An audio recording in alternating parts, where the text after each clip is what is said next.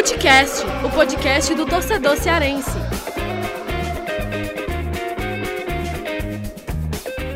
Fala galera, começando mais um Futecast. Eu, Thiago Minhoca, mais uma vez aqui na apresentação e olha aí, eu vou te contar, viu? Eu não sei se Lucas Mota retorna na apresentação, viu? Não sei nem se ele vai mais participar desse. Sinceramente, eu não sei nem mais por onde anda Lucas Mota. Então, dizem, dizem que ele vai retornar aí na sexta-feira, na sexta-feira, e que na próxima semana ele volta a assumir a titularidade aqui da apresentação do Footcast. Em todo caso, eu novamente aqui ao lado de Afonso Ribeiro, Gerson Barbosa, para a gente falar tudo o que aconteceu no final de semana aí para Ceará e Fortaleza, que retomaram, enfim, meus senhores, venceram Ceará e Fortaleza, as duas piores equipes do campeonato, né? O Fortaleza venceu o esporte fora de casa 1 a 0 né? O penúltimo lugar, que no caso do esporte, e o Ceará venceu em casa a Chapecoense também por 1 a 0 Eu diria que foram dois jogos de ufa, né? Assim, cara, claro, cada um no seu contexto ali de desempenho que a gente vai tratar aqui no debate, mas o jogo não foi tão tranquilo assim como se imaginava. Então a gente vai abordar aqui os nossos blocos e, claro, no final a gente tem dicas aleatórias e uma, uma informação que a gente vai trazer aqui para você que pode causar tristeza a todos.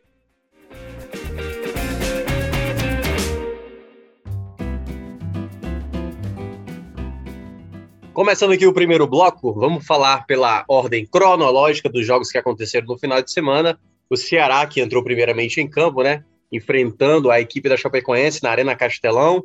Um jogo onde o Ceará precisava urgentemente vencer, até por conta né, da zona de, reba de rebaixamento está se aproximando.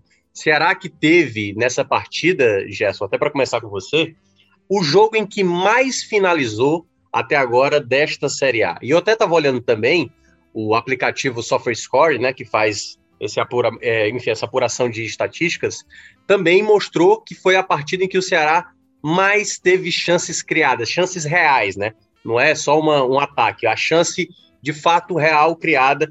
E deu para ver também, Gerson, o time tendo um pouco mais de criação mesmo, né? Criando mais possibilidades. É claro que a gente tem que compensar aí, porque boa parte dessas criações foi quando o Ceará estava com um jogador a mais, né? A Chape estava se lançando mais ao ataque, mas a gente viu ver algo que até mesmo quando o Ceará teve essa situação e aí você chegou a falar na transmissão da rádio no sábado, esse jogo tá me lembrando um pouco o jogo contra o Cuiabá, o jogador a mais, esse essa Chapecoense que tá com cara que vai fazer o crime, mas o que vimos foi o Ceará retomar as vitórias. O que é que você tem a dizer dessa vitória do Ceará e do desempenho da equipe em campo? Pois é, Thiago. É, olá para você, olá também para o Afonso, para todo mundo que está com a gente aqui no Footcast, né, na gravação de mais um no, no episódio né, de mais um podcast. Olha, Thiago, é, o jogo do Ceará realmente contra a Chapecoense, a gente viu, claro, melhoras do clube, o time realmente conseguiu apresentar um futebol melhor em determinadas partes, uh, principalmente na fase ofensiva, porque o Ceará construiu, né, que era o que mais se cobrava realmente da equipe, e aí o Ceará conseguiu fazer essa mudança no seu time, né? Foi interessante, claro, conseguiu sair vitorioso contra a Chapecoense, né? Num jogo, como você disse, em determinado momento parecia muito jogo contra o Cuiabá. O Ceará queria entregar ali no final do jogo. Realmente muito complicado. Mas o Ceará conseguiu sair com a vitória, com gol de pênalti do Jael, um pênalti até um pouco. As pessoas ficam na dúvida se foi, se aconteceu, se não aconteceu. Mas tem essa. Mas ele foi marcado pelo rápido do jogo e o Ceará conseguiu aproveitar.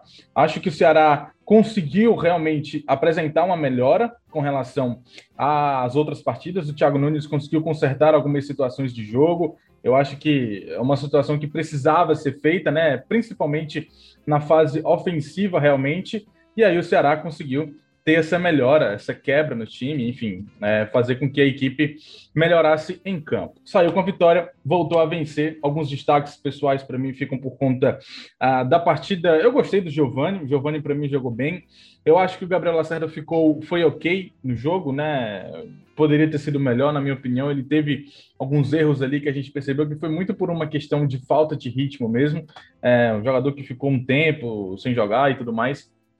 Mas enfim, voltou lá a, a, atuar pela equipe do Ceará, mas acho que o Messias já volta na próxima rodada. Vitória importante do Ceará, que o time volta a, ao caminho das vitórias, pelo menos, né? Próximo sábado tem equipe do Bahia e aí o Ceará pode, quem sabe, estender um pouco essa, esse período é, vitorioso aí do time, quem sabe numa sequência positiva, Thiago.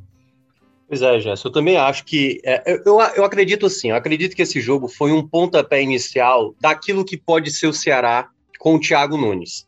Eu cheguei a, a, participar de uma live, né, lá com o pessoal de Pernambuco, o pessoal do podcast 45 Minutos, que talvez fazendo uma. Aqui um, só um exercício, né? Vamos imaginar se Guto Ferreira estivesse no comando do Ceará logo após aquele 1x0 com um jogador a mais. É claro que a gente viu essa situação contra o Cuiabá, por exemplo, mas a gente talvez fosse ver com o Guto, talvez, é só, é só um exercício aqui. É, talvez o time não criar tantas possibilidades para fazer o segundo gol, mas ao mesmo tempo, talvez o adversário também não criasse tantas possibilidades. Então, assim, eu acho que o Ceará agora ele mudou mais o seu estilo. É uma equipe que busca mais agredir o adversário, busca mais ter a bola ou tentar ampliar o placar. Isso a gente não via com o Guto. E aí, Afonso, eu acho que a grande diferença está aí, né? A maneira de jogar. É claro que quando você vai ao ataque, você acaba se expondo mais. Mas até observando assim de maneira mais sucinta, eu vejo que o Ceará sofreu até mais perigo no primeiro tempo do que no segundo tempo. Porque eu acho que o componente do segundo tempo tinha mais o contexto, tipo, só estava 1 a 0 o Ceará não conseguia fazer o segundo gol para matar o jogo, aí teve aquela bola na trave que seria. A bola sequer tocou no jogador da Chape, né? Foi só no Luiz Otávio. E seria mais um, sabe, um pecado do que propriamente né, ali um, um, mérito da Chapecoense, até ter aquela bola do Giovani já nos acréscimos, que aí sim, eu acho que foi o perigo real, de fato, que o Ceará causou, mas por conta disso, né, Afonso? Porque teve muitos momentos, teve com Marlon, teve com Lima, teve com o próprio o próprio Vina também teve algumas possibilidades, mas a equipe não conseguiu matar. O que é que você consegue trazer, né, a sua leitura sobre esse novo Ceará que o Thiago Nunes está querendo implementar? Porque para mim tá claro cada vez mais que vai ser um time bem diferente de proposta do que era com o Guto Ferreira. É isso. Um abraço para você, para o Gerson, todo mundo que está aí ouvindo o podcast. É, eu acho que realmente o, o intuito dele é, é, esse, né? De dar uma nova cara, um time que, que saiba mais, que goste mais de ficar com a bola, né? De que saiba o que fazer com a bola, que realmente busque outras formas de, de agredir o adversário, né? Não só é, de repente ali depender da individualidade de um jogador, é, ou de, de bola, bola longa, né? Como muitas vezes acontecia com o Guto, né? Então é uma equipe que a gente vê ali muitas vezes já desde a da defesa, né? Sair trocando passes, tentando passes em profundidades ali, né? Quebrando as linhas, como a gente fala, para achar os jogadores, é, é, tanto os pontas quanto o próprio meia, né? O, o Jael se movimentando, mas ali também tentando abrir espaços para infiltrações, né? A gente até viu um lance assim com o Kelvin no final do primeiro tempo, que ele teve uma boa chance e o goleiro fez a defesa. É, então, eu acho que realmente é, ele tem tentado, né, apesar das dificuldades, inclusive de, de opções mesmo né, ali no setor, ele tem tentado dar essa nova cara à equipe. E, eu acho que esse jogo contra a Chapecoense, né, assim, claro que é, era muito importante vencer, né, pela condição da Chapecoense, pela situação que o Ceará estava, né, do jejum, mas eu acho que era um jogo importante também para a gente ver essa resposta, né, de diante de um adversário mais frágil, né, que vem num momento aí muito complicado, só vencer uma vez, tem uma defesa frágil também, apesar do goleiro ter feito um grande jogo, é, eu acho que o torcedor queria ver essa resposta também, né, é, de, de, o time conseguir criar, conseguir ter oportunidades, né, conseguir agredir é, um adversário é, desse porte, né, porque em outras oportunidades, é, claro que não de adversários né, desse nível, mas como vocês citaram aí, o próprio jogo contra o Cuiabá, em que o, o, Guto fez ali uma mudança um pouquinho mais ousada, o time virou o jogo, né? E aí tava com um homem a mais e, e não, não, não agrediu mais, né? Não atacou mais, se acomodou ali com o 2 a 1 e depois acabou tomando um empate. Então eu acho que essa postura do Ceará é, de agredir o adversário, de continuar é, atacando, né? Claro que a expulsão do Jordan contribuiu também, mas o Kleber entrou muito bem ali, né? Deu uma bola pro Vina muito boa, que o Vina é, chutou e o goleiro defendeu também. O Eric também entrou. Ali, acho que duas bolas também muito boas que ele teve fez o goleiro trabalhar. O Lima também, que entrou depois, também teve uma ótima oportunidade. É, então, eu acho que assim, os jogadores que entraram, entraram bem. E, e a gente viu o Ceará é, tentando realmente dar essa resposta, é, mostrar essa nova cara, né? De repente, é, essa virada de chave aí, de né, voltar a fazer gol, voltar a ganhar, né? Realmente, como você disse, era um jogo de foi um alívio, né? Assim, e, e eu acho que é uma atuação que, claro, né? É, é você considerando aí a situação da Chapecoense, o adversário, um homem a mais e tudo, mas é uma, um desempenho que, que dá uma, uma, uma sensação, uma perspectiva de que essa equipe pode é, apresentar mais, que era o que, justamente o que todo mundo imaginava já, né? Ainda desde a época do Guto, que ofensivamente essa equipe poderia dar mais. É, é claro que fica aí o, a ressalva né, da questão da pontaria, né? O Ceará poderia ter feito um placar mais elástico, né? Apesar do, do bom jogo do, do Kehler, mas poderia ter sido um placar mais elástico, mas acho que fica uma, uma sensação positiva aí para os próximos jogos, né? Vai pegar um outro adversário que está num momento complicado também, conturbado, então é, de repente, né, como o próprio Jael disse, pode ser um momento aí de uma virada de chave do Ceará conseguir é, é realmente ter essa, essa nova cara, né, de conseguir né, manter uma solidez é, defensiva, né, que tinha já na época do Guto, apesar de ter tomado alguns sustos, né, no jogo também, é, mas e, e, ser mais efetivo e mais criativo no ataque, que era o, o, que todo mundo espera já há algum tempo, né, desse time, até pelas, pelas próprias peças que tem. É, eu acho, Afonso, que esse é um ponto muito importante, e aí, claro, né, na, quando teve a demissão do Guto Ferreira, não foi unanimidade, né, a, a, escolha ali, teve torcedor que não queria, queria que tivesse a continuidade do Guto Ferreira, alguns não gostaram do nome do Thiago Nunes, mas eu acredito que o Ceará, quando fez essa escolha, era para tentar chegar o mais próximo do que a gente viu diante da Chapecoense, uma equipe tava, que estava tentando sempre buscar fazer o algo a mais ser mais agressiva, ser mais objetiva. E principalmente, GB, e aí para trazer o outro ponto que eu considero também muito importante da chegada do Thiago Nunes, que ainda tem muito a melhorar, só para deixar claro, eu acho que ele é um treinador que ainda é, vem desenvolvendo um bom trabalho, mas que ainda precisa compreender um pouco mais de determinadas escolhas. Mas não podemos deixar de reconhecer que ele começou a dar espaços para atletas que praticamente o torcedor já pedia na época do Guto e agora que estão tendo o devido espaço. Você citou muito bem, o Giovani para mim foi o melhor da partida. Talvez o Luiz Otávio tenha sido o melhor, mas assim, por que, que eu considerei o Giovani o melhor da partida? Porque eu acho que esse foi o jogo de firmação para ele. No primeiro jogo, né, do, do jogo da contra o Santos, ele cometeu algumas falhas de saída de bola, mas nesse jogo contra a equipe da Chapecoense, mesmo fazendo essa, re, essa ressalva de que ah, lanterna do campeonato, a maneira como ele enxergava viradas de bola, a maneira como ele se apresentava para o jogo, dá um dinamismo melhor para o Ceará. E aí vou juntar com outros nomes e até mesmo de outros nomes que agora figuram mais nesse elenco principal. Por exemplo, o caso do Kelvin, né, que é um jogador que sabe fazer várias funções. Você chegou a falar no Esporte do Povo dessa segunda-feira o bom do Kelvin é porque ele pode exercer várias funções, pode liberar um volante a subir, pode liberar o Pacheco, como fez algumas vezes. E aí, eu estou citando aqui dois, e o terceiro nome que eu vou citar para você também debater, né, além do Giovanni e do Kelvin, e claro, você fica à vontade de falar de outro atleta, mas o outro nome que também me chamou a atenção, mesmo jogando pouco tempo e sendo uma estreia, o, o Gabriel Santos, né? É Gabriel Santos agora? Gabriel Santos. É, Gabriel Santos. Ele ele jogou pouco, né? Obviamente poucos minutos, mas do pouco que jogou já deu para ver uma personalidade. E aí, Gerson, até para fazer um nível comparativo, outros atletas que tiveram também poucos minutos não conseguiu acrescentar tamanha desenvoltura. E aí eu cito Hélio Borges, eu cito o Endson. Esses jogadores é, pareceram que estavam mais nervosos nas partidas quando eram acionados. Já o Gabriel Santos não, né? Ele já sentiu uma confiança a mais para fazer jogada, drible, fazer jogada de ponta, fazer é, passe para finalização. Então, esses três atletas, eu acho que já pode ser um caminho que o Thiago Nunes mais à frente a encontrar, quem sabe, aquele time ideal, ou pelo menos as peças, que obviamente o time só, só não se faz com 11 jogadores, mas peças de mais qualidade, que é onde o Ceará esbarrava às vezes, né? Com o Guto Ferreira, que a torcida cobrava, dá para ter mais qualidade, e essa qualidade parecia não aparecer.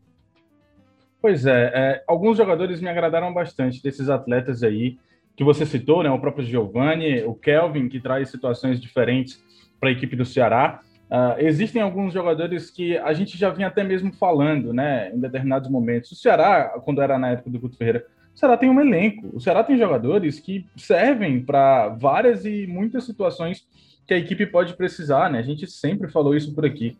Então, assim, eu acho que é, tinha algumas situações que o Guto tinha que resolver, mas não resolveu. Mas é, agora com o Thiago ele ganha, ele dá oportunidades a, a, novos jogadores. Só que você toca num ponto importante. A questão, do, por exemplo, do Gabriel Santos. É, o Gabriel Santos era um atleta que também precisava de um tempinho a mais. Ele precisava. Uh, beleza, chegou no clube, estava entendendo um pouco melhor da situação, mas ele é um atleta em que uh, dava para a equipe do Ceará, é, enfim, trabalhar um pouco melhor e dar mais oportunidades mais rápido, né? Porque lembra, quando o Ceará deu certo no início da temporada, na questão do ataque, era com o Saulo Mineiro. E o Gabriel Santos, pelo pouco que a gente viu nesse jogo contra a Chapecoense, o Gabriel Santos lembra muito o Saulo Mineiro, né? Um atleta rápido, de força física, um atleta que vai para cima. Ele teve, criou algumas situações de gol é, para o Ceará, né? Então, assim, pode sim acontecer é, do próprio é, do Gabriel Santos, enfim, é, ter mais oportunidades. Eu acredito que ele deve ter mais oportunidades. Talvez não como titular logo de cara, porque uh, o Ceará, no caso, teve aí um pouco dessa situação uh, do Jael ter feito um gol, né? Isso pode dar uma confiança a mais para ele. Então, assim, realmente o Ceará é, pode aí ter dar oportunidade a outros jogadores e o Thiago Nunes tem percebido. O Ceará tem um elenco. O Ceará pode é, abusar e usar um pouco mais desse elenco a seu favor. É isso, GB. E, e, e, Afonso, eu acho que tem, tem esses pontos positivos, assim, de perspectiva de melhora, né? É como a gente está dizendo. É o pontapé inicial para um trabalho que pode se desenvolver a mais. Só que a gente viu também nesse jogo contra a Chapecoense problemas, digamos, já esperados. Por exemplo, no primeiro tempo, quando eu até cheguei a citar, e aí, é, no caso, é a minha avaliação, é, que a, a Chapecoense chegou com mais perigo, foi pelo lado que todo mundo sabe que a, a principal vulnerabilidade do Ceará, que é o lado direito, né? Duas vezes, aliás, duas vezes de maneira contundente a Chapecoense chegou pelo lado do Gabriel Dias. Uma uma cabeçada e que ele muito lento na jogada e uma outra uma outra jogada e que foi uma jogada de contra-ataque que o Gabriel Dias estava muito é, não estava fechando a linha de quatro, né? Ficou basicamente o Pacheco na esquerda, aí nisso o Gabriel Lacerda teve que fazer uma recomposição, abriu-se um espaço no meio, e aí o jogador finalizou, o Richard pegou e depois o Luiz Otávio tirou ali em cima da linha. Esse problema do Ceará pelo lado direito, essa é uma questão que eu acho que o Ceará vai ter que, que resolver também. Claro que tem a questão do centroavante, eu acho que até que o Jael, que fez um golaço, aliás, mas não jogou bem, não atuou, logo depois foi substituído.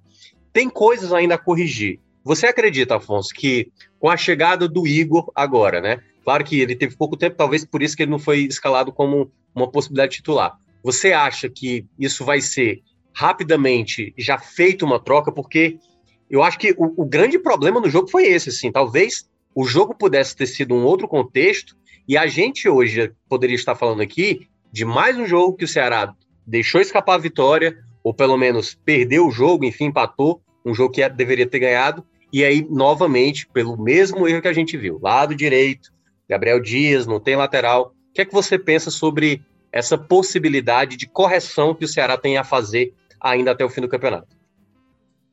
Olha, Melco, eu acho que é, o Igor, claro, né, chega para um setor carente do Ceará, né, até porque é, o Buiu vinha sendo titular, né, que o Gabriel estava machucado, também vinha de um mau momento e acabou se machucando, né? Era uma carência já antiga, né? Que muitos torcedores pediam a contratação. É, é, e, e, acho que, claro, ele chega com essa perspectiva muito grande aí, né? De, de ter chance em breve. Mas eu acho que o Thiago é, vai tentar dar, é, é, dar oportunidades ao Gabriel Dias enquanto for possível, né? É, é claro que o lado do Gabriel já desde o primeiro semestre é, tem sido uma deficiência né, na, na, defesa do Ceará, um jogador que realmente tem essa, essas falhas na, na marcação, de, de, de, fechar linhas, de cobrir espaços mesmo.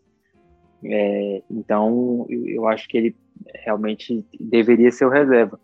Mas eu acho que por uma questão mesmo de, de confiança, né, de não perder o jogador, porque pode precisar dele na sequência, eu acho que o Thiago deve dar mais é, algumas oportunidades a ele, né, até o momento que ele entender de repente que realmente o Igor já está né, adaptado ao clube, em condições de ser titular, teve realmente bem nos treinos, né, pedindo passagem, que é, é, aí não tenha mais como você evitar a mudança. Mas eu acho que enquanto não, é, de repente, uma, uma, falha do Gabriel que comprometa realmente, que, né, que acho que até o próprio Guto, né, chegou a fazer isso no primeiro semestre, no momento que o Gabriel estava bem marcado, assim, pelas falhas, né, algum, gols que o Ceará levou, e realmente o Ceará entendeu que era o momento de preservar, né, o jogador, tirar ele do time ali, porque estava comprometendo e também já estava muito marcado, né, um jogador que é, pode ser útil em alguns momentos. Então, acho que o Thiago vai tentar dar esse voto de confiança aí para ele, né, mais alguns jogos, como ele tem feito com outros jogadores, inclusive.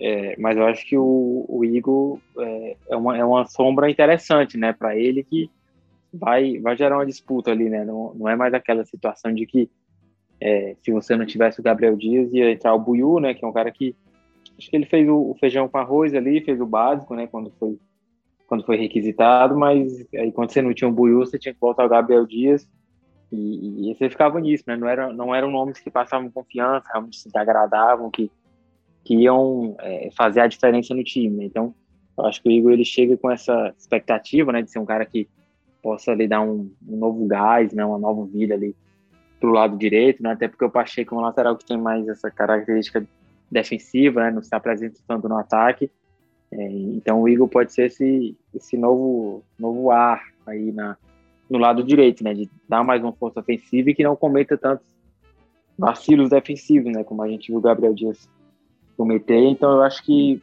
é um cara que deve, em breve aí, é, talvez três, quatro jogos aí, de repente, ele já mais adaptado ao clube, né, entendendo o modelo de jogo do Thiago, realmente é, em boa condição, né, também ele não, não vem jogando muito lá no, no Curitiba, então eu acho que com um pouco mais de tempo ele deve realmente pedir passagem na equipe, mas acho que por enquanto, né, pelo menos um, um prazo mais curto, imagino que o Thiago vá dar uma sequência aí para o Gabriel, até mesmo por uma questão de, de confiança. É, pode acontecer. Assim, eu acho que o torcedor é que não quer, acho que pagar para ver mais, mais jogos, mas claro, a gente entende, até porque o treinador também chegou agora e também tem toda uma gestão de grupo a, a resolver, mas é como eu falei das outras vezes, né? O Ceará tem que entender, né? Principalmente o treinador, Thiago Nunes, tem que entender que é, tem que ter os melhores, né? Então, independentemente se o cara tá lá muito tempo ou pouco tempo, hoje para o Ceará vale muito ter os jogadores que estão rendendo mais. O próximo jogo do Ceará vai ser contra o Bahia no próximo sábado, dia 2 de outubro. Jogo às 19 horas, né, é, às 7 da noite. O Bahia que está vivendo uma situação muito delicada, né, de problema de atraso salarial, enfim, muitos problemas ali extra-campo. Dentro de campo também a equipe não consegue apresentar um bom desempenho.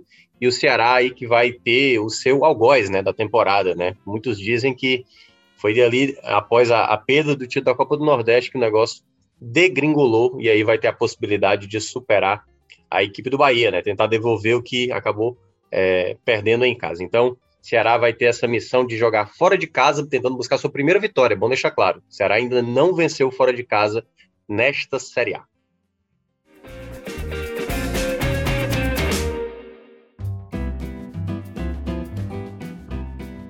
Partindo agora para o segundo bloco, vamos falar sobre o Fortaleza. O Fortaleza que conseguiu vencer, vencer, eu diria, muito no sufoco mesmo. Quando eu digo sufoco, não é nem que o, o, o esporte tenha causado do começo até o fim muito perigo, até porque o esporte, olha, rapaz, só uma parênteses aqui, o que o esporte está conseguindo de proeza nesse campeonato, e aí para trazer duas situações. Primeiro, completou agora oito jogos seguidos sem balançar as redes. Nunca nenhuma equipe da Série A dos pontos corridos de 2003 para cá conseguiu o tamanho feito, ficar oito jogos seguidos sem balançar as redes.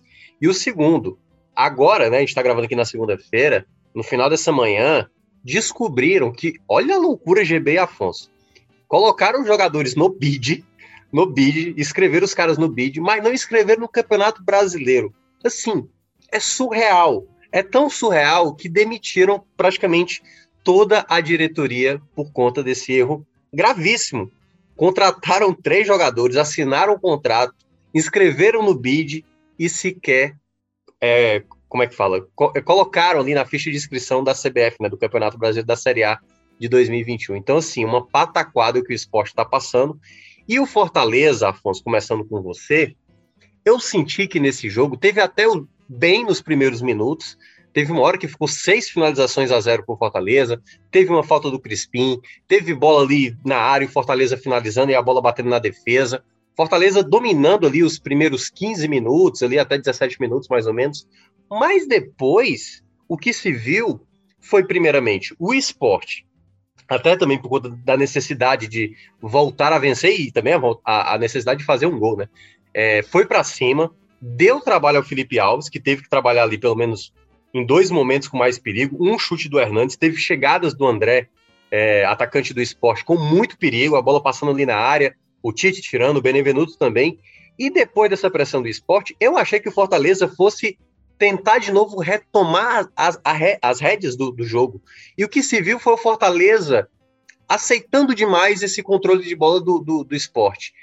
Aí, daqui a pouco a gente vai falar sobre alguns atletas, e você já pode também falar sobre, mas eu não gostei da apresentação do Fortaleza, para mim, uma das piores, junto ali com o jogo contra o Bahia, o jogo contra o próprio esporte também aqui na Arena Castelão, que Fortaleza venceu por 1x0 com um gol de pênalti.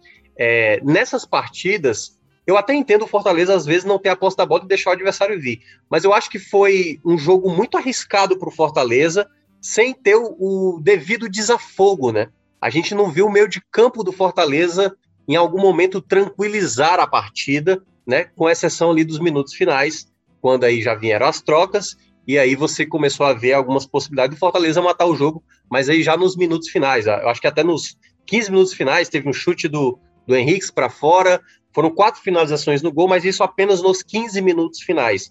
Então o Fortaleza, em boa parte do jogo, deixou o esporte dominar, acho que além da conta, eu diria isso. Eu acho que o esporte ficou muito à vontade na partida quando o Fortaleza poderia, às vezes, ter um pouco mais de. jogar um pouco no nível da segurança. Acho que jogou ali no nível muito do risco. Não sei se você pensa assim. É, eu acho, inclusive, que isso passa muito pelo desempenho de alguns jogadores aí do meio de campo, né, Mel? Como você citou, não, não foi uma grande partida, né, dos, do meio campo do Fortaleza, né, que geralmente ajuda, né, nessa questão do desafogo, já ali desde a saída de bola até a parte mais criativa mesmo, a chegada nos ataques. É, o Felipe não não estava bem, né, né aqueles estava naqueles dias de maior displicência, né, que a gente já viu algumas vezes, até perdeu uma ou duas bolas ali perto da área do, do Fortaleza que poderia ter criado algum risco. É, o Ederson também não não estava nos melhores dias, né, errando alguns passos na saída de bola. Acho que até mais na reta final do jogo ele fez uma ou outra jogada ali, né, individual, arrancando com a bola, é, mais no estilo dele, mas eu acho que é, em geral foi uma, uma noite realmente de, de, pouca criatividade, né? O Lucas Lima também, que tinha ido bem em outros jogos, não, não conseguiu repetir a atuação. É, então, no começo, o que a gente viu foi é, realmente Fortaleza chegando mais. Acho que o Romarinho ali do, do meio para frente estava né, sendo um jogador mais ousado, né, de arriscando mais, tentando criar mais. É, e é, com aquele começo era difícil imaginar que o esporte fosse criar alguma dificuldade, né? A gente viu realmente Fortaleza com mais ímpeto, o esporte tem muita dificuldade ofensiva mesmo, é, de, de, criação e de finalização, mas de repente Fortaleza foi é, dando terreno, o esporte foi chegando, é, sem assustar tanto, né? Apesar de ter Felipe Alves feito ali uma ou outra defesa, né? O André teve duas oportunidades ali cara a cara, num ele tentou tocar e na outra ele bateu mal na bola. É, e aí o Fortaleza faz um gol na bola parada, né? Que é uma, uma das características, um dos pontos fortes desse time, né? Faz ali um gol com o Benevenuto. É, e aí daí para frente me lembrou muito o jogo contra o Juventude, né? Lá também que o Fortaleza fez o gol até um pouco mais cedo, mas aí é, parou de jogar, né? Realmente é, foi dando espaço para o adversário. É, naquela vez o, o Juventude né, acabou até no segundo tempo aproveitando e empatando o jogo, mas o esporte, né, pelas próprias deficiências, acabou não, não, não conseguindo converter. É, e aí no segundo tempo ficou um jogo muito amarrado, né, assim, o esporte com mais posse de bola, mas é, o, a defesa do Fortaleza foi muito bem, né, acho que o próprio Benevenuto acabou sendo um grande destaque, né, mas o Tite cortou muitas bolas também, o Tinga, é, e aí o Fortaleza não, não, não conseguia, né, é, explorar os contra-ataques, errava passe, as jogadas eram desperdiçadas, né, o Robson tem tem tido muita dificuldade nos últimos jogos, o próprio Pikachu também. É, e aí, quando as trocas vieram, eu acho que deu assim, um breve respiro, né, com o, o, o Edinho, né, tentando ali construir alguma coisa, o Henrique teve uma boa chance, É, mas, assim, realmente foi uma, uma atuação quase que preguiçosa, né? Quase que protocolado do Fortaleza, realmente, depois que fez o gol, assim, de administrar a vantagem, né? De, de realmente garantir ali o, o, fim do jejum, né? De voltar a ganhar, de respirar. É, mas eu acho que realmente deixou a desejar a atuação, né? Contra um adversário que, que, apesar da situação bem complicada, né?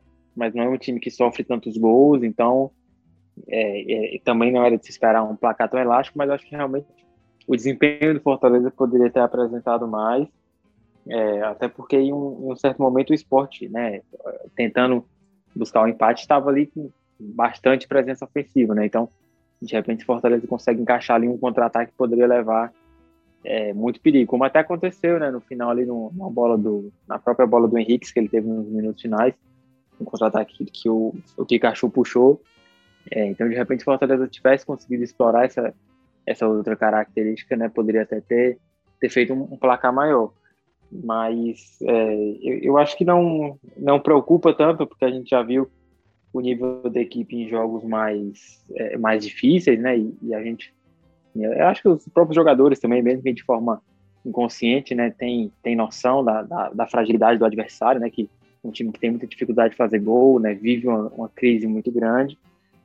É, mas realmente foi um jogo assim, uma atuação protocolar, né? Fez o gol e depois cumpriu tabela realmente para é, é, quebrar esse jejum. Eu acho que é importante também, né? Para dar uma, uma retomada na confiança, né? Na, na, semana anterior o time tinha feito uma boa partida contra o Inter e acabou não vencendo, então dessa vez né, não jogou bem e venceu. Então acho que realmente é, fica fica como saldo positivo a a vitória, né, o fim desse jejum, para dar uma resgatada na confiança, né, subir na tabela de novo.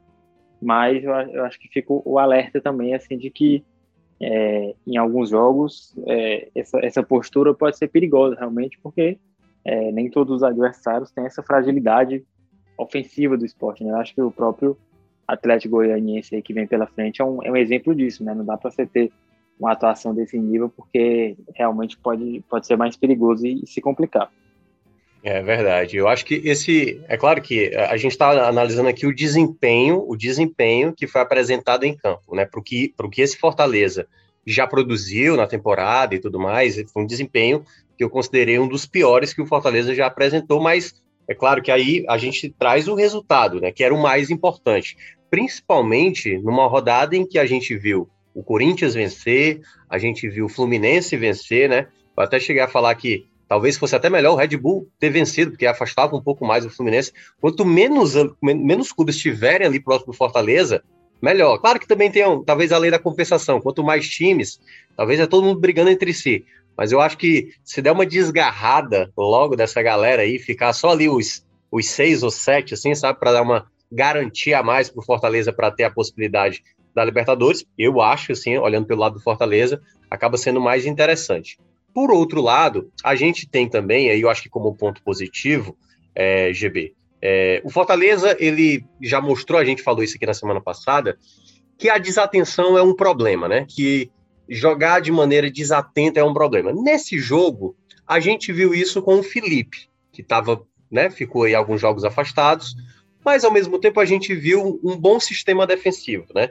Benevenuto fez uma partida muito boa, se destacou. O Tite até fez uma partida que fazia tempo que eu não, não observava o Tite de maneira tão regular como se apresentou na partida também diante do, do esporte, mas isso também preocupa, né, GB? Quando você vê que peças importantes, é, é tudo bem, né? Lucas Lima é, fez dois bons jogos contra o Atlético Inter, aí lembrou aquele Lucas Lima do Palmeiras, né? Preguiçoso, sem se movimentar, muito apático, errando passe e tudo mais. E ainda você teve, eu acho que também um outro jogador que é muito pilado do Fortaleza, que também acho que foi um problema no meio de campo, foi o Ederson, né? Que é um cara que se apresenta, vai na área, o chamado lá, o box to box, vai lá na área, volta e tudo. Então, acho que é, esse tipo de jogo ele mostra que não dá para esmorecer, né? Não dá para esmorecer, porque a campanha é boa, e aí, como a gente falou, né? Ali os seis jogos que o Fortaleza teve sem ganhar, mesmo se apresentando bem, perdendo, essa vitória é importante mas que esse jogo torne lição, né, GB? Não, exatamente, Minhoca. É, esse jogo ele precisa ser lição para o Fortaleza, até porque, enfim, Fortaleza não pode é, ter uma questão assim, né? A gente sabia, a, a, verdade é a seguinte, Thiago, a gente sabia que o Fortaleza em determinado momento é, poderia acontecer dessas, né? De aqueles jogadores consistentes, aqueles atletas que a gente sabe que são bons, atletas que entregaram realmente é, bons resultados e boas performances para o Fortaleza, a gente sabia que eventualmente esses atletas poderiam ter quedas no, no desenvolvimento, né? Então, realmente, é, é normal isso acontecer é, no Campeonato Brasileiro, no campeonato de 38 rodadas, né? Mas, como você falou, precisa de fato ter um, um, um, alento realmente para o Fortaleza, para que isso não volte a acontecer, para que esses atletas consigam uh, recuperar o futebol em determinado momento, né? Até porque é importante, né? Você manter uh, um, um, elenco bom, um elenco que roda, que pelo menos é o que o Voivoda faz, né? No ataque, principalmente, ele roda bastante uh, os atletas. Então, assim, eu acho que o Fortaleza tem um bom elenco, tem um elenco que consegue performar em determinados momentos, mas que tem tido problemas uh, que a gente sabia que eventualmente poderiam acontecer, né? Problemas de uh, aqueles atletas consistentes não performarem da maneira como a gente já sabe que eventualmente eles poderiam performar, né, Thiago? Uma situação é, normal. É, não, e, e, é também, como a gente disse, é normal mesmo, acontece momentos assim. Agora, eu acho que é importante sempre o Voivoda estar tá atento, Afonso, a esse momento de queda, porque vamos pegar o caso aqui do Robson, né? Eu, eu fiz uma piada lá, lá também, lá na live do 45 Minutos, que assim, para mim o, o Robson é um jogador em má fase há muito tempo. Só que durante essa má fase, ele foi fazendo gols importantes, foi dando pontos ao Fortaleza. Porque quando ele realmente ele não consegue oferecer ao Fortaleza uma possibilidade real, a gente vê muitos jogos. Eu lembro que eu listei é, como ele como um dos piores quando eu fui fazer análise nessa live lá que eu participei do podcast 45, que é, para mim ele tinha sido o pior do jogo do, do jogo contra o Fluminense, que o Fortaleza empatou em 1 a 1 e o gol foi dele. Para mim ele não fez nada a não ser o gol. Eu até falei isso também do próprio Jael é, no jogo lá contra a Chapecoense. Porque quando o jogador tá muito mal, né? Por exemplo, o que é que eu, eu vejo? E aí eu não sei o que é que você pensa, Afonso. Quando eu vejo o Robson, é tipo, tomada de decisão errada, é prendendo a bola demais. Quando pensa em soltar, nunca solta para o jogador mais com a opção mais fácil, sabe? Que é o jogador que está mais livre, o jogador que está é, com, com a mais qualidade para tentar fazer a jogada fluir da melhor maneira.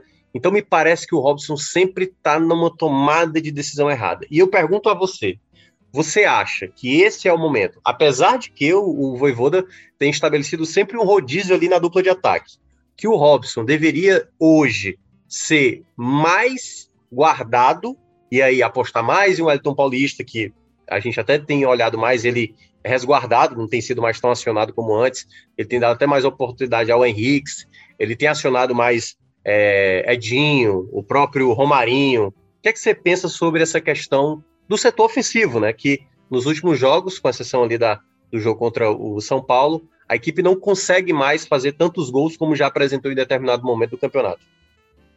É, o, Robson, inclusive, tem me lembrado muito aquele momento do David no ano passado, né? Ali, quando ele ficou naquele jejum de gols até fazer o, o gol contra o Atlético Mineiro.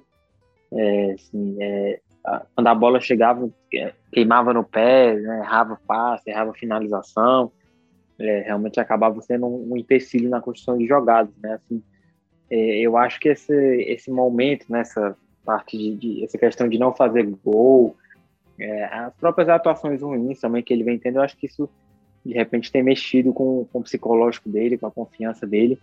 É, e, e, a gente vê que ele, assim, ele é um cara que se esforça muito, né? Ele tenta ser muito participativo, mas realmente a, as jogadas quando chegam nele acabam não não prosperando, né? Então, eu acho que seria realmente um momento ideal para o Voivoda é, dar essa essa descansada nele aí, né? Nessa rodada, eu acho que talvez ele até já, já pensasse nisso, mas ele não tinha o David, né? Que é um cara que, que pode fazer um papel ali também de mais movimentação, né, mais força física. David estava suspenso, né, então eu acho que de repente para o próximo jogo ele já pode ser uma opção. É, o Romarinho é um cara que vem conseguindo recuperar um, um nível interessante, né, tá com muita confiança de novo para os dribles dele, né, jogada de um contra um, aquelas arrancadas, então eu acho que se torna mais uma opção aí também para o setor ofensivo. É, e outros nomes aí, né? O próprio Henrique, né? Como você citou, que vem ganhando mais espaço. É, o Edinho, que ainda é, alternando, né? Assim, não, não, tinha tido tantas chances, aí foi titular contra o São Paulo. E aí depois. É, e aí ontem voltou a entrar, né? Mas é um cara também que às vezes entra ali no lugar do Pikachu na ala, então é, ainda não conseguiu se firmar em nenhuma, nenhuma função. É, o próprio De Pietro também, que é um cara que vem agradando nos treinos, de repente pode ganhar mais, mais minutos aí. É, e o Elton Paulista, né, que tem já um perfil mais conhecido, né, de ser o cara mais definidor. É, eu acho até que o, o Elton tem sido é, mais preservado nos jogos fora de casa, porque às vezes acaba demandando um pouquinho mais de, de, de contribuição ali na parte defensiva, né, quando o adversário tenta pressionar mais. Então acho que isso acaba desgastando mais. É, eu acho que o Voivoda tem optado por ele é, preferencialmente nos jogos dentro de casa. Então, eu acho que realmente é o, é o, momento aí pela fase do Robson mesmo, cara que foi importante, né? Muito importante no, no primeiro turno, né? Fez muitos gols. Eu acho que é, até para dar uma preservada mesmo, aí de repente é, um ou dois jogos que ele né, fica ali no banco, de repente entrando de novo para tentar recuperar a moral é, seria importante ele dar essa, essa preservada no Robson e, e usar as outras peças que ele tem, né? O David é um cara que vinha mal também, e acho que naquele jogo contra o São Paulo ele conseguiu dar uma, uma recuperada, né? Pode voltar aí a, a, ser titular, né? O próprio Henrique, eu acho que é um cara também, dependendo da característica do adversário, que, que pode ser uma peça importante. É, eu acho que o Edinho também é um cara que né, merece mais chances ali, né? o jogo contra o São Paulo acabou sendo uma situação muito específica, né, de ele ajudar muito é, na marcação e tentar explorar os contra-ataques, acabou não bem. E eu acho que né, essa característica de jogador de velocidade, né, do drible, do um contra um, o Romarinho acabou voltando a ser uma opção interessante também, né? Vem, é, vinha muito mal há muito tempo, mas vem conseguindo, acho que desde o jogo contra o Palmeiras lá, ele vem conseguindo ter um nível interessante de novo, né? Já atuou algumas vezes como meia, é, agora mais como atacante mesmo. Então acho que é, mais uma peça que, que volta a apresentar um nível interessante e, e dá opções, mas é, a questão do setor ofensivo ali de acertar a pontaria ainda é uma questão, né? Também que o Voivoda tem que tentar acertar isso aí direitinho. Verdade, eu acho que esse é o momento que o Fortaleza é, não tem ainda, né, nesse momento, nesse exato momento, né? é, ainda aquela dupla que você possa confiar mais. Aí, claro, alguns podem achar, não, o David é titular, o Elton Paulista, enfim, Robson, o Marinho e tal, mas a gente está vendo né, assim, um momento de, de mais incerteza nesse setor ofensivo do Fortaleza, das peças que estão conseguindo render mais hoje. Fortaleza, que na próxima rodada vai, vai receber a equipe do Atlético Goianiense, o jogo no sábado às 5 horas da tarde, Lembrando que esse pode ser o primeiro jogo com a presença de público, né? Nesta terça-feira, dependendo, enfim, do dia que você estiver ouvindo, mas nesta terça-feira, dia 28, a gente vai ter o conselho da CBF e tudo indica que teremos aí a liberação, então possivelmente os clubes não vão mais adotar aquela ideia de libera se todo mundo for liberado, até porque o governo da Bahia já disse que não vai é, liberar a presença do público, pelo menos não inicialmente, né? Quem sabe isso mais à frente, mas possivelmente vamos ter a presença de público e aí fica o aguardo para saber é, como é que vai ser o protocolo adotado pelo Fortaleza para o retorno da, da, enfim, da torcida. É, uma outra coisa que até para antes da gente fechar, é, um ponto que é, é importante destacar. A gente vai ter, e aí obviamente isso vale para o Fortaleza e também vale para o Ceará, uma maratona de jogos agora, né? Vai, vai retomar de novo jogos fim de semana, meio de semana. Só que tem um detalhe. O Ceará, por exemplo, vai ter o duelo contra o Bahia, e aí vai ter, possivelmente, deve sair a confirmação, dependendo de quando você estiver ouvindo, já capaz de anteceder essa confirmação, possivelmente dois jogos adiados, contra Inter e contra Atlético Mineiro, que é logo após o jogo contra o Bahia. E aí, possivelmente, o Ceará vai ficar aí 10 dias sem ter jogo. O Fortaleza, possivelmente o jogo contra o Flamengo, né, também deve ser adiado, e isso tudo por conta da convocação da seleção brasileira. Então, é um ponto a mais que Ceará e Fortaleza terão nesse, nessa maratona de jogos, um espaçamento aí, e aí podemos ver também rodízio de atletas, já que também a maratona de jogos acaba exigindo mais do elenco. Mas a gente vai ter que aguardar, e aí na próxima semana, qualquer coisa, a gente trata mais um pouco.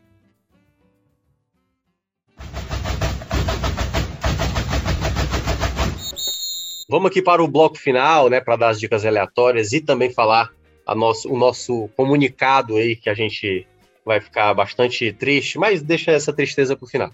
Vamos, vamos logo para as dicas aleatórias. As dicas aleatórias, eu vou começar hoje com você, GB, certo? Hoje eu vou, vou inverter aqui, vou deixar o Afonso para metade.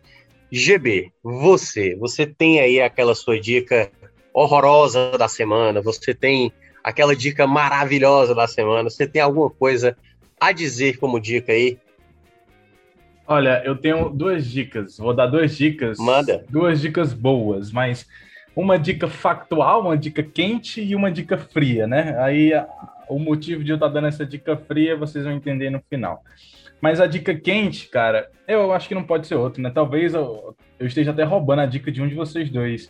Hum. Que trata-se dos dois filmes lá da. É, de, é, lançados pela. Lançados não, da né? Suzanne Richthofen? Exatamente, da Suzanne von Richthofen.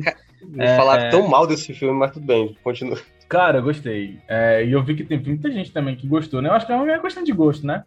Assim, é, é, muito interessante o conceito, né? Talvez você pode questionar questões técnicas e tudo mais, mas o conceito do filme, é, dos dois filmes, é muito interessante. Porque é a menina que matou os pais, que é centralizado na Suzane, na versão do Daniel, né, que era o namorado dela. O namorado, né? É, na versão dele, o que ele contou no julgamento sobre ela, né? E aí, é, contando todas as partes dela, questões que levaram a acontecer esse crime, com toda a história desde quando eles, eles se conheceram, né? E o outro filme, que é O Menino que Matou os Meus Pais, é voltado no Daniel, contando a versão da Suzane, né? É a mesma história com duas versões. Isso que eu achei muito legal, a, o conceito, né? E aí, assim, é muito interessante que a mesma cena, é, contada na versão da Suzane é de um jeito, contada na versão do Daniel é outro, sabe? Realmente, como é de fato as coisas, né? Toda história tem duas versões, né? Eu, eu, eu posso pegar um fato e contar de um jeito, você pode pegar esse mesmo fato e contar uhum. de outro jeito, né?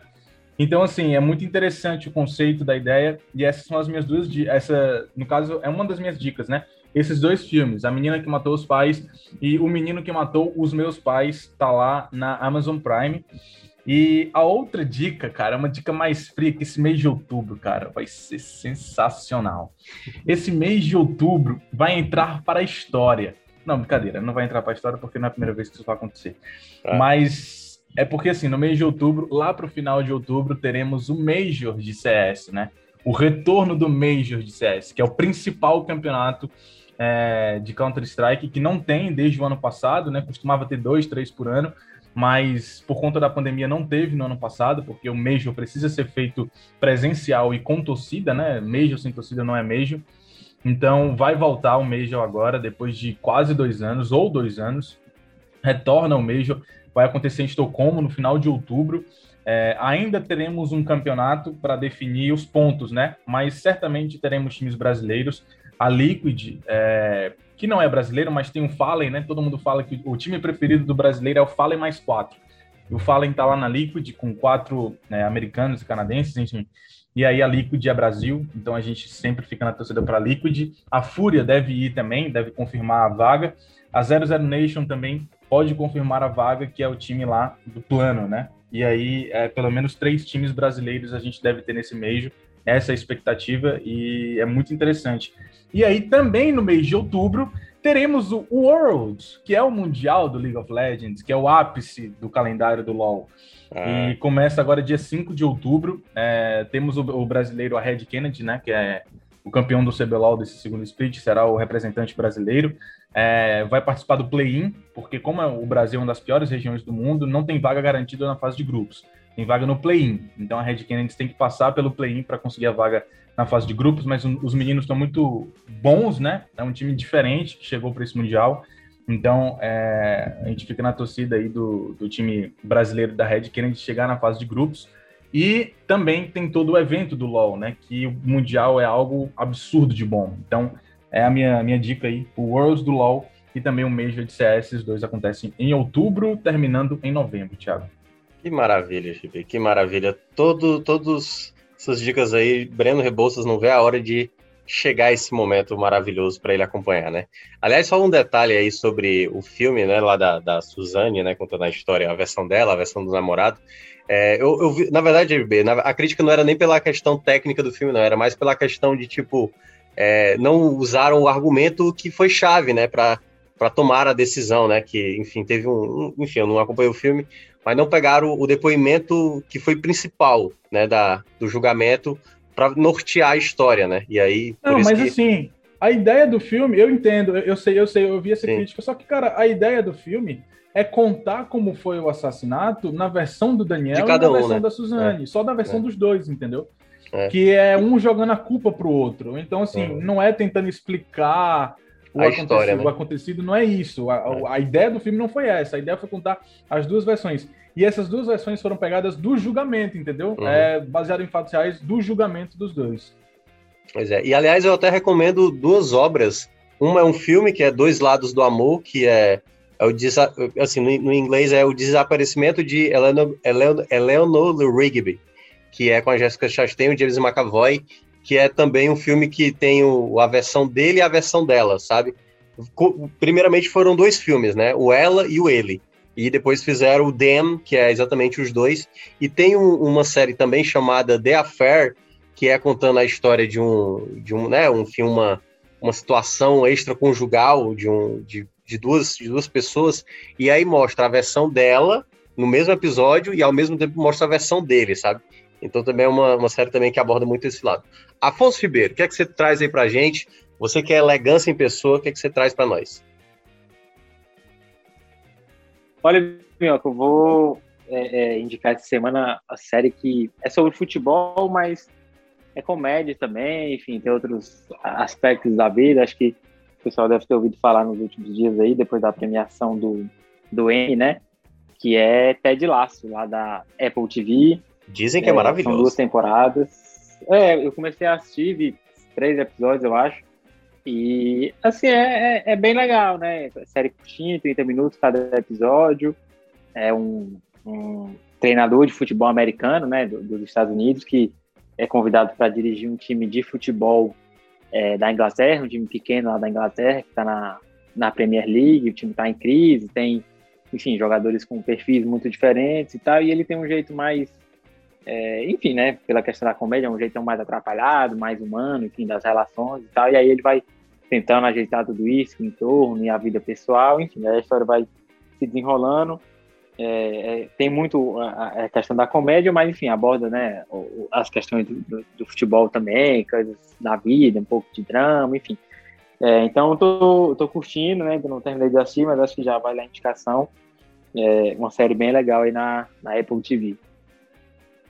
Boa, boa, Afonso. A minha dica, cara, é uma dica que é uma série que já tem um tempo, mas eu só terminei ela agora. Eu comecei já no final da semana passada, né? Mas como ela só foi cinco episódios, e que trabalho espetacular da HBO em fazer Chernobyl, cara. Que coisa maravilhosa. Primeira retratação, tipo, tudo que é mostrado ali. A, a HBO tem dinheiro pra caramba, né? E aí fez um trabalho espetacular de refazer ali, né? Todo o incidente que aconteceu em Chernobyl ali no final dos anos 80, né, 86 para ser mais específico, e o filme retrata o quão, o quão absurdo foi o que aconteceu ali na União Soviética, né, na, naquele momento ali, assim, né, aconteceu ali na Ucrânia, né, Ucrânia e Bielorrússia, e até hoje, né, ninguém pode entrar lá na localidade que aconte, aconteceu o acidente, e aí você vai descobrindo, né, as barbaridades do porquê ter acontecido ali e como o ser humano, o erro humano pode causar um acidente daquela de tamanha proporção. Então, espetacular. Quem nunca assistiu, acompanhe. Chernobyl, cinco episódios, cada episódio mais ou menos de uma hora. Vale muito a pena estar tá lá no HBO Max.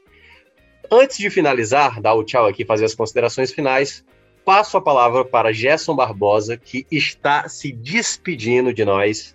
Não fará mais parte aqui do grupo Povo, Acho que aqui é o primeiro local, pode ser que ele tenha falado, possa falar isso depois e você só vai estar acompanhando depois essa despedida, mas GB está participando aqui do nosso último Footcast como funcionário. Pode ser que ele volte a participar como convidado, mas GB, diga aí suas palavras é, de despedida, né? Ou para, enfim, as pessoas quererem seguir, o que é que você vai fazer? Você vai viajar ao mundo? Você vai ficar virar jogador de LoL? O que é que vai acontecer com o GB agora no futuro? Pois é, Thiago.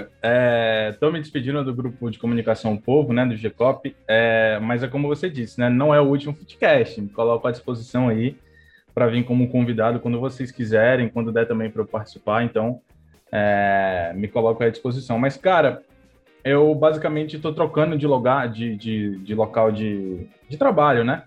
Trocando de área também. Já tava um, já tinha alguns meses que eu estava querendo sair um pouco do jornalismo e consegui, né? Consegui um emprego na área do marketing, eu, um emprego interessante com uma empresa em que tem muitos amigos meus, então é, não vai ser um lugar totalmente estranho. É no grupo End to End, vou trabalhar lá como Community Manager, né? Que é o nome da, da função. É, e aí estarei trabalhando para lá, para o grupo End to End. Então, é uma oportunidade interessante de, de trabalho e tudo mais, de crescimento também eu também estava buscando ter tempo mais para mim, né? Eu acredito que lá também eu vou ter. Aqui eu trabalho demais, é, sempre ligado né, na questão do jornalismo, jogos nos finais de semana. Então, é um pouco é, tava um pouco demais para mim. E aí eu vou ter um tempo mais para mim também para poder estudar, para fazer algo que eu quero mais, que aí é um pouco da situação que eu não, eu não posso falar, né? Que é mais um, um sonho pessoal mais para o futuro, mas basicamente é, envolve saída do país, né? Então eu vou conseguir ter tempo e também juntar um dinheiro para isso. Mas então aí, é isso. Eu quero agradecer também pelos tempos de Footcast, né? Acho que pouco mais de um ano como titular e dois anos de participações eventuais. Então é, é isso. Grupo de comunicação povo sempre é, presente no meu coração, cara. É o primeiro lugar que me abriu as portas para o mercado e você eternamente grato a isso. Boa, GB. Esse foi GB, né? Que, como ele bem falou, pode sim aparecer mais vezes no futuro. E, claro, a gente deseja muito sucesso a ele. É um cara competente e, enfim, né? Durante a semana aí a gente vai ter muito tempo para se despedir. Mas eu queria só falar aqui um, um, detalhe a mais. Eu lembro quando o GB entrou, né? O GB ele entrou bem deslumbrado, né? Tipo assim, caramba, cara, eu tô trocando ideia com o Fernando Graziani, sabe? tô conversando com a Maísa Vasconcelos e tal. E eu, eu achei muito curioso porque, assim, é um cara que sempre é, tinha, assim, admiração por muita gente, né? E muito legal ver, assim, nesse, nesse tempo que ele teve, construiu muita coisa boa e vai ser, de fato, um profissional que vai fazer cara, muita falta e que a gente torce muito. Uma das coisas que eu ainda me gabo até hoje é que eu andei no carro da Maísa Vasconcelos e do Graziani. Pra mim, isso aí é o auge da, da celebridade, entendeu? Então, é, é, eu lembro, eu lembro que nos momentos que isso aconteceu, eu fiquei muito deslumbrado realmente. Poder trabalhar o Breno, o Mota e na época o Almeida, né? Quando eu comecei a estagiar, Sim. eram pessoas que eu me espelhava bastante. Então, é... ainda bem que você agora perdeu essa referência. Agora pode seguir sua vida por você mesmo. então, assim, foi, foi, foi Mano, é assim, foi espetacular o meu período aqui. É, realmente uma família, uma segunda casa, como eu costumo falar por aí. Boa, GB. É isso, galera. A gente agradece mais uma vez vocês terem acompanhado aqui o nosso programa.